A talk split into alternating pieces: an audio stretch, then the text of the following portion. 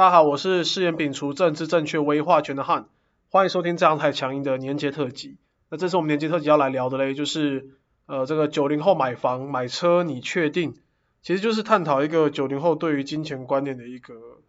概念吧。可能也稍微自我检视一下，就是自己对于这种金钱上面跟这种可能房子跟车子之间的一些想法这样子。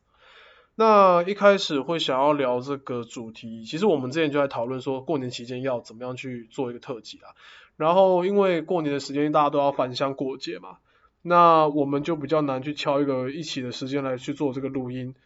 但是节目就是不能停啊，所以我们就是决定要做一个年节特辑，然后我们把主题定调为。这个买房买车这个主题，那我们来看看，互相看看，就是说对方可能会有些什么说法，其实也是就是图个好玩啦，然后可能也跟听众稍微分享一下，也让听众可能一窥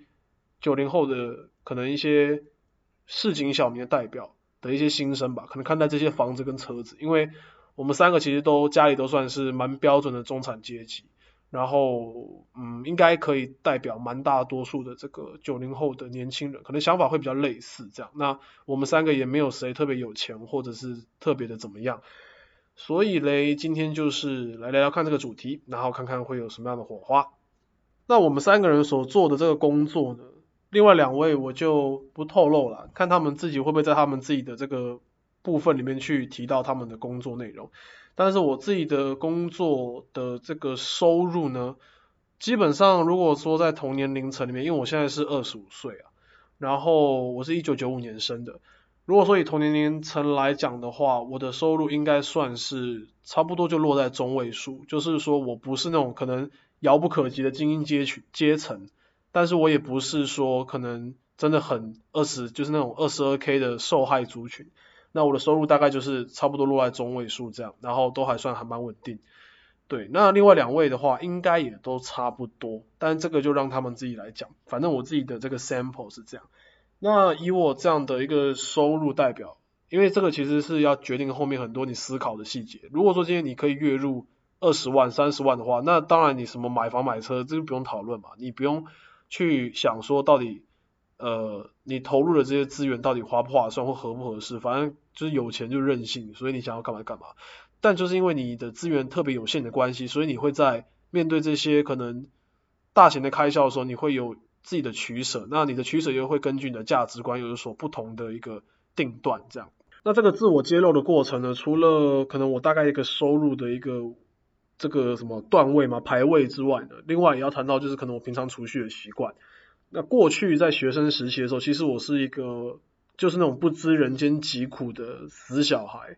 就是很坦白讲就是这样。因为国学生时期嘛，你不你不需要去负担可能自己的一些生活上面的开销或什么的，那顶多就是打工。那打工我在学生的时期也有打过几份工，这样打过蛮多份工的。但是讲真的，那些打工来的收入，其实也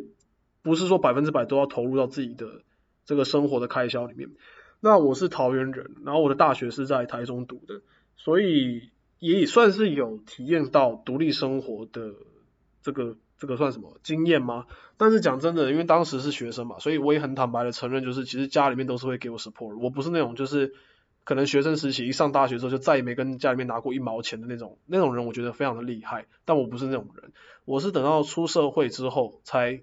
慢慢逐渐的跟家里在这个金钱上面的关系有脱钩，这样，那到目前为止，现在二十五了嘛，其实大多数人也都应该都跟我一样了，二十五岁应该也不太可能再跟家里拿什么钱这样子，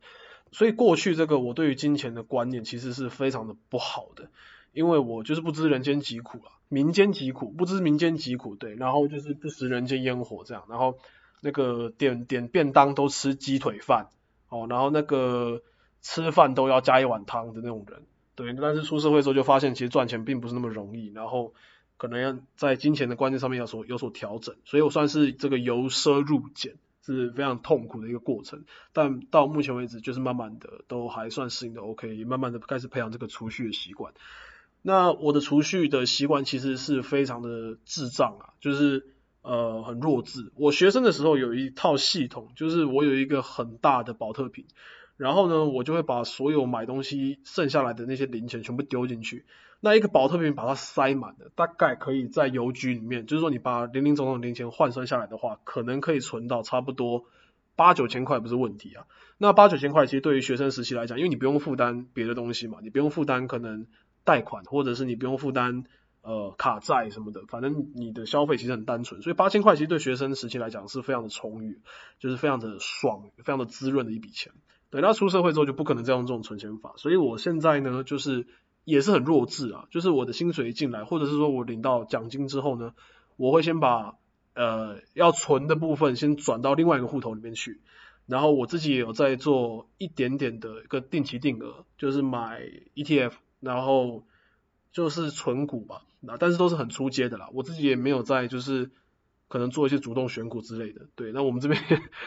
那古玩那种，就是跟我就是差十万八千里的那种人，他就是他就是我我我往上看，我就会觉得哇，他远在天边那种人。对，那我这边就是就是菜鸡中的菜鸡，就是纯粹的纯 ETF，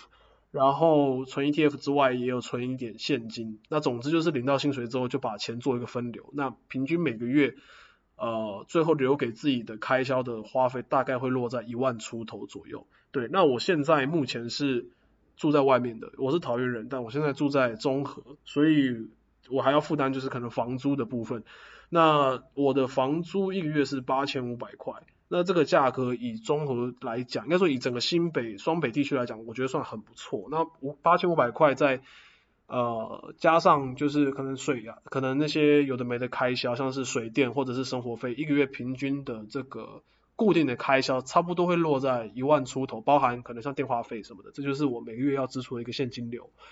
这个要前情提到这些东西，是因为要先让大家有个概念，就是说，呃，身为一个九零后的一个，我算是一个 sample 嘛，我现在就是做一个自我揭露，然后当做一个 sample 给大家参考这样。那我我不是什么很特别的人，我不像古玩一样，就是可能二十八岁或二十九岁他就已经。对，就是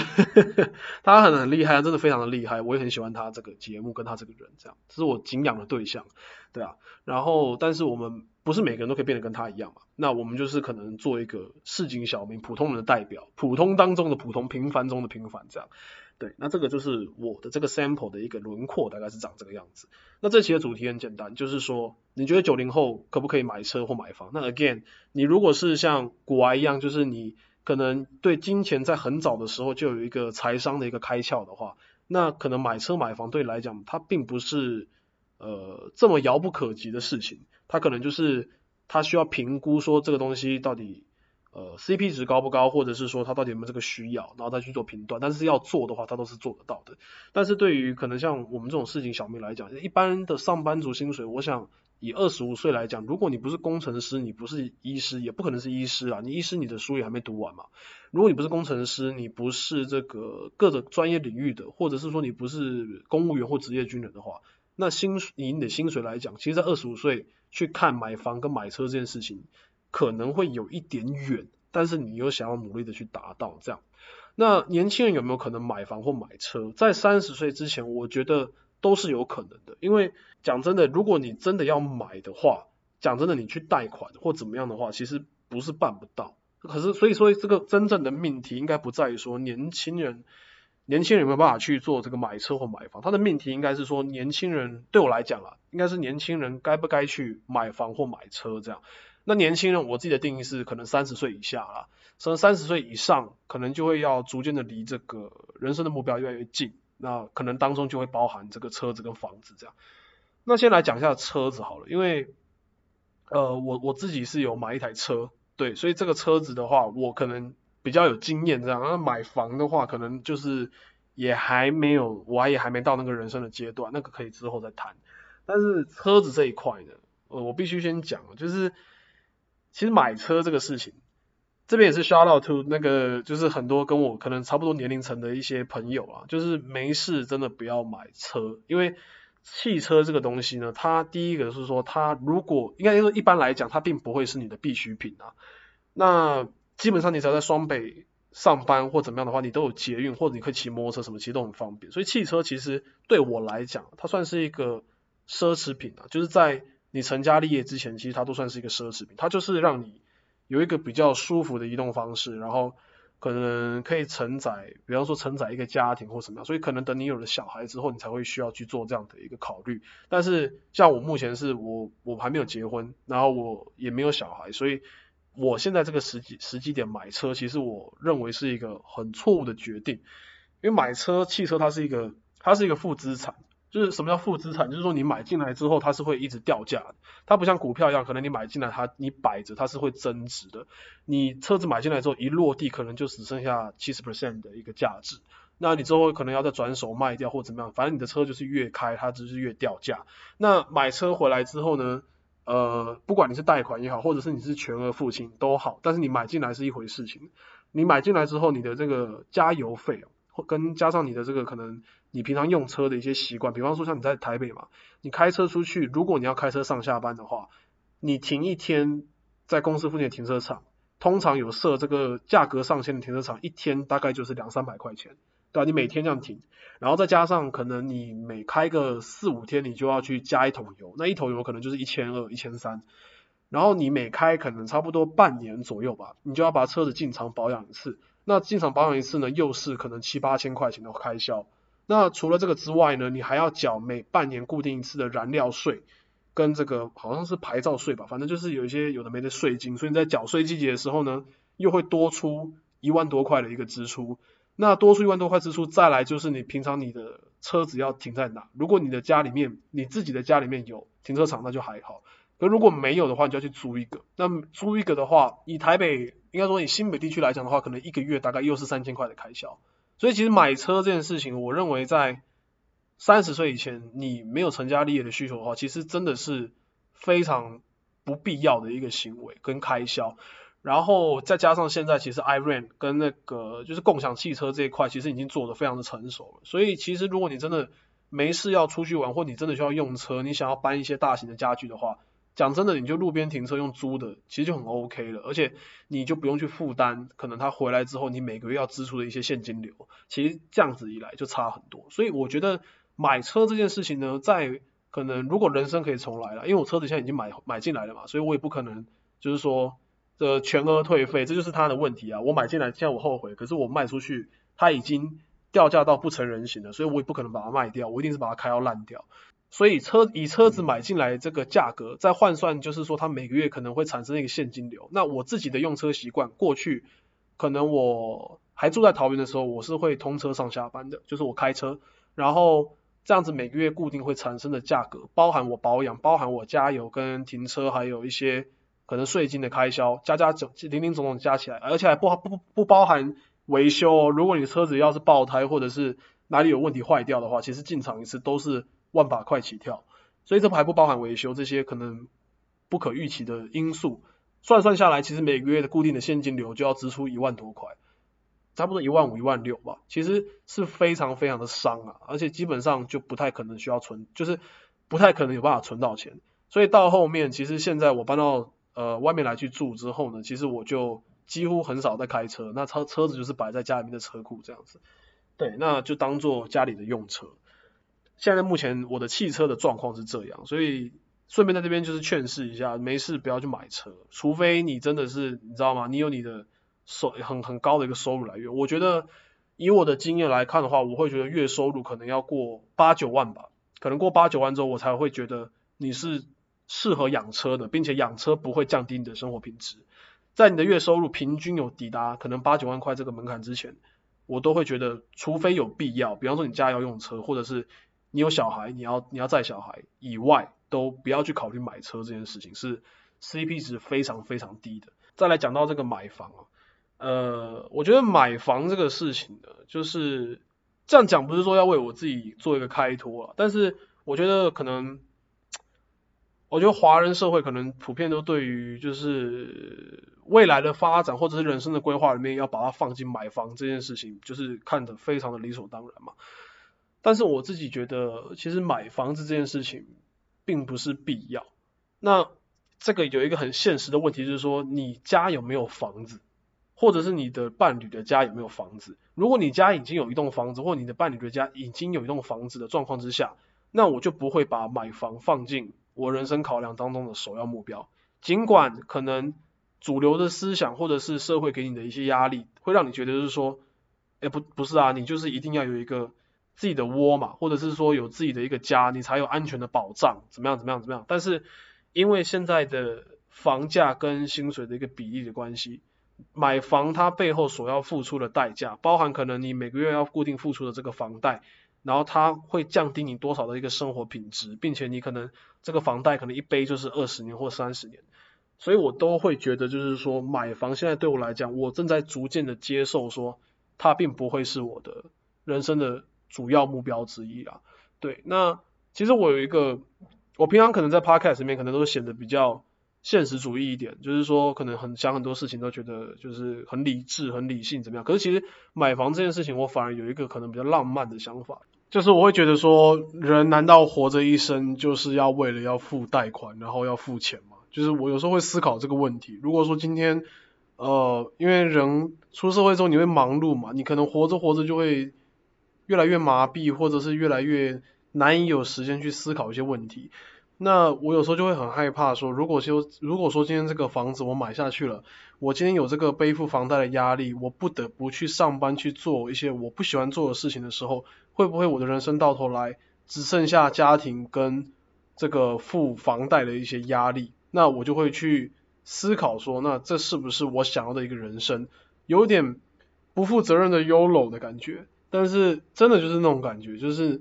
你只活一次嘛？那你这一次，你这一生是要拿来付这个东西嘛？其实这个就是我比较可能浪漫一点，但是比较不切实际的一个双鱼派的想法。买房背后所要付出、承担的这个生活品质的压缩，那还不如就是可能我用租房的方式，然后我不要去被这个房贷压死，但是呢，我可以在生活品质上面有一个更好的提升。我可能不需要去缴那每个月的房贷。但是可能我在吃东西的时候，或者是我在可能出去玩的时候，我可以更大手大脚一点，更舒服一点，更就是活得活得痛快嘛，就类似那种感觉。所以我我现在逐渐就是不会把买房放进我的这个考虑的目标里面，这个人生清单当中。那当然了，就是未来如果说能够在收入上面有一个突破的话，讲真的，如果说今天我可以做到在三十岁以前就达到这个月收入可能十五万、二十万，那当然买房就可以考虑嘛。但是以目前来讲，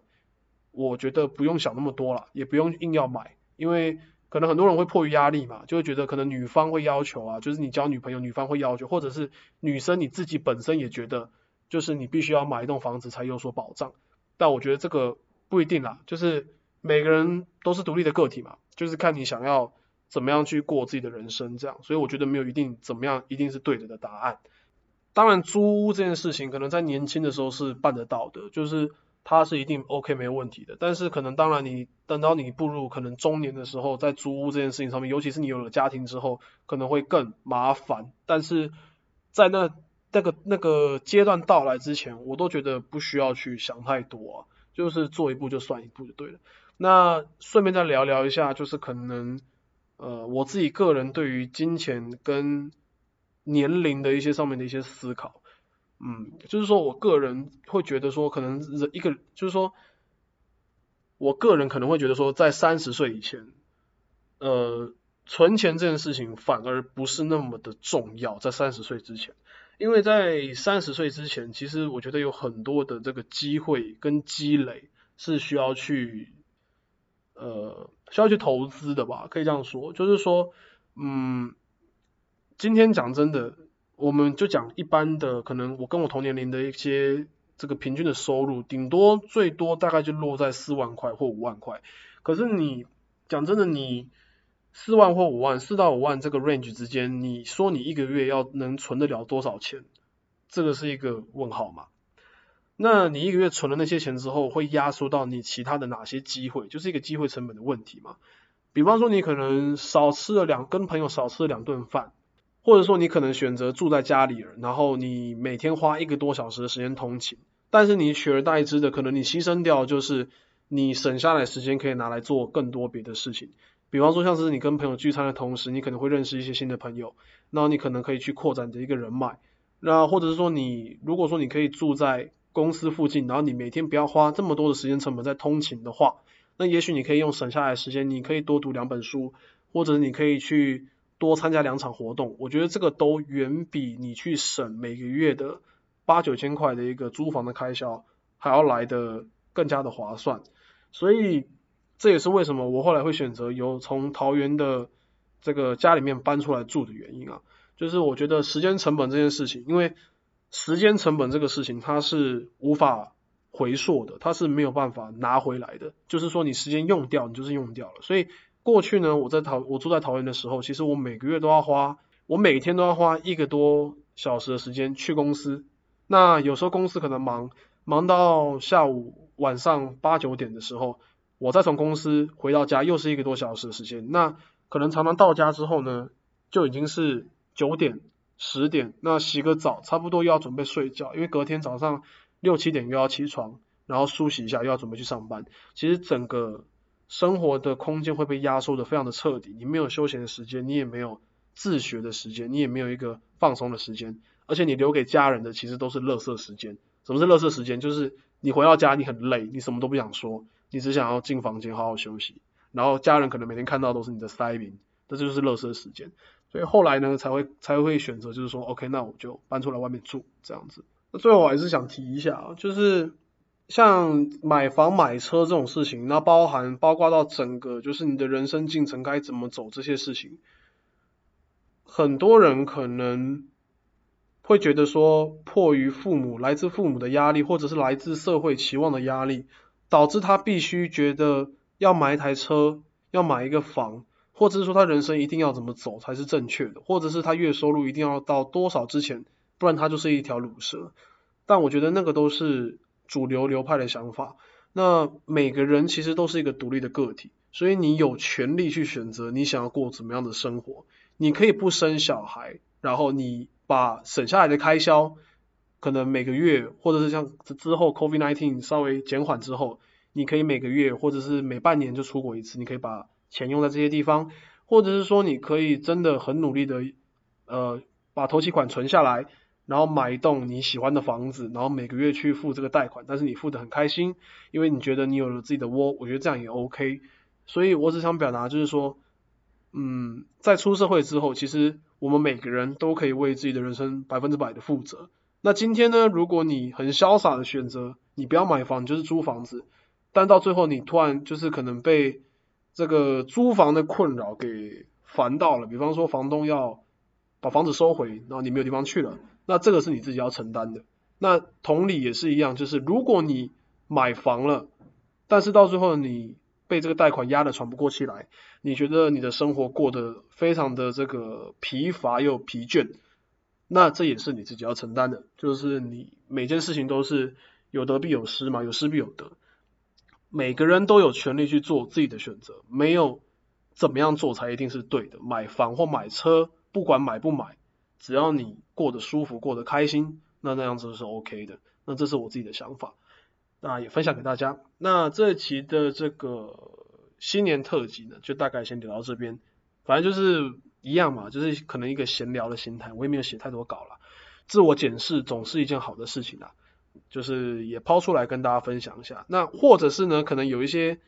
呃三十几岁或四十岁的一个听众，听到二十五岁的这个死屁孩在分享这些观念，如果你有不认同的地方，或者是你有认同的地方，都可以，你都可以在。Instagram 里面，或者是你可以直接写信来，This is too hard 零四二八 at gmail dot com，然后跟我们来分享你的一个心得。那如果你喜欢这样太强音的话呢，也请别吝啬，可以到 Apple Podcast 里面帮我们点一个五颗星。那我们只要看到五颗星的这个数量成长，每次看到一次，其实我们三个都会非常非常的开心。那也是让我们这个节目继续做下去的动力。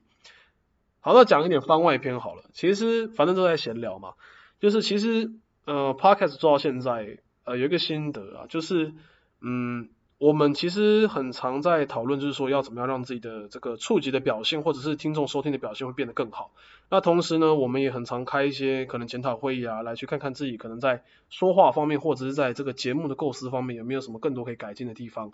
但是可能我必须说一句坦白话，就是可能到目前为止，嗯，当然流量还是没有办法跟排名前几大的这个 Podcaster 去。